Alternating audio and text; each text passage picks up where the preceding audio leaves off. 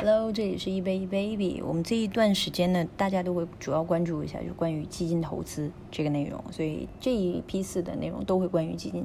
如果大家感兴趣的话呢，可以去关注一下我们的公众号，叫易贝资讯。那么如果想了解更多的话，希望大家下载我们的易贝资讯 APP，容易的易，贝壳的贝。如果想要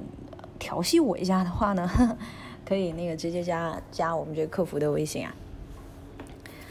OK，我们来看一下如何规避基金投资中的常见误区。我们发现呢，基金投资者经常会有三个问题：第一个啊，买基金是不是应该买净值便宜的？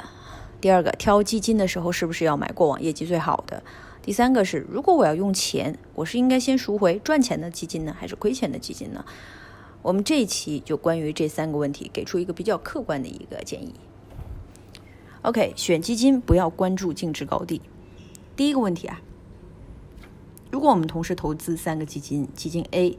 净值是零点五，那么基金 B 净值一，基金 C 净值二，那么其他投基这个每一个基金呢，我们都投资一万元。那么虽然各支基金的份额不同，但是一段时间之后，这三只基金的净值都上涨啦，上涨了百分之十。那么我们持有的三只基金的市值依然是一样的，它变成了一万一千元，对不对？只要基金的业绩表现是一样，我们买不同净值的基金所获的最终收益是一样的。呃，很多客户呢最常见的一个投资误区就是觉得那些净值一元的基金是便宜并值得投资的，而那些呢净值两三元甚至四五元的基金太贵了，不足以买入。那么这是不理性的，因为目前净值在五元以上的基金也经历过两元三元的过程。而且在当时买有并持有至今呢，盈利也是非常的可观，所以我们基本上可以得出一个初步的结论，就是基金并不是越便宜越好，基金净值的本身高低对于我们最终取得的投资收益没有任何影响。我们在选择基金的时候呢，更应该关注于基金管理人的长期投资能力，而不是净值本身。第二个啊，关注基金逻辑的可持续性。呃，这就是第二个问题啦。说买基金是不是应该买过往业绩最好的那一只啊？或者说是这只基金去年的业绩非常好，那么我值得购买吗？呃，数据显示啊，在那个一五年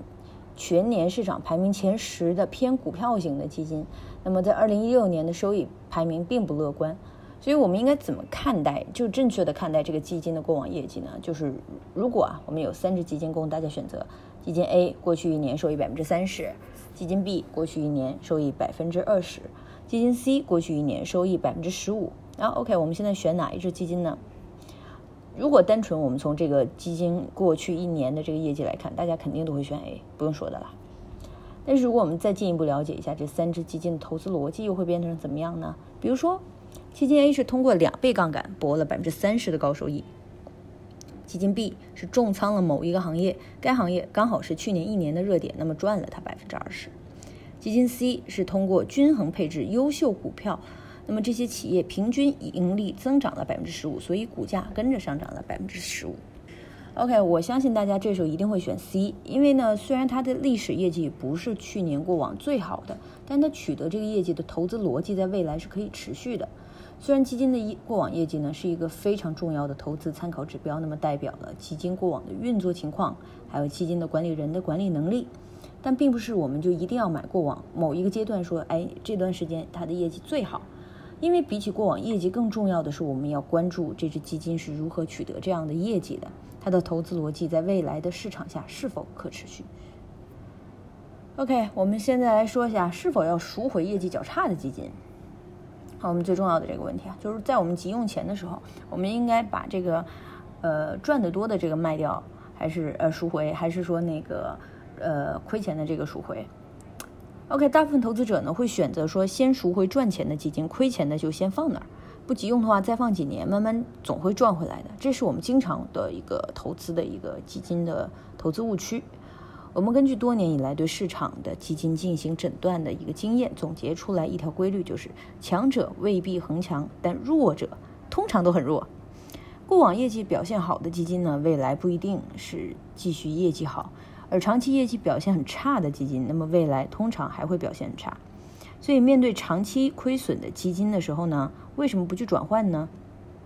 很多客户在心理上是接受不了的，啊，觉得，哎，我要是把这个基金赎回了，那就真的是亏了。那不如我先放几年，慢慢等着。那真正等一段时间之后，你会发现，过往业绩较差的那一只基金，未来的业绩通常表现也是弱于其他基金的。而业绩好而且赚钱的那个基金呢，它一直在不断不断的创新高，但是已经被你给赎回啦。所以选择赎回赚钱的基金呢，明显是不理智的。但为什么大家又忍不住老想这么干呢？OK，我们来看一下诺贝尔经济学家，呃，理查德·塞勒用心理学的这个账户解答了我们的疑问。人在做投资的时候呢，会对每一笔投资建立一个心理账户。当我们产品的组合有亏有赚的时候，我们更愿意赎回那个赚钱的，也就是选择关闭那个给我们赚钱的心理账户。因为在盈利的情况下，关闭心理账户会令人心情愉快。换话说，花钱买开心。所以呢，面对要赎回基金的时候呢，理性的做法是优先赎回长期亏损、业绩表现较差的基金。呃，而对于有持续增长逻辑的这样的绩优的这个基金呢，我们应该坚定的长期持有。只有在树立正确的投资理念，还有这个基金的投资的逻辑，克服投资中的人性弱点，OK，我们才能在基金的投资中赚的。非常满意，而且有一个长期的回报。OK，这一期内容比较短，但是呢，我觉得也回答了大家一直心中的一些疑惑。嗯，如果有兴趣的话，欢迎这个可以来群里面撩我，我自己有一个群。拜拜。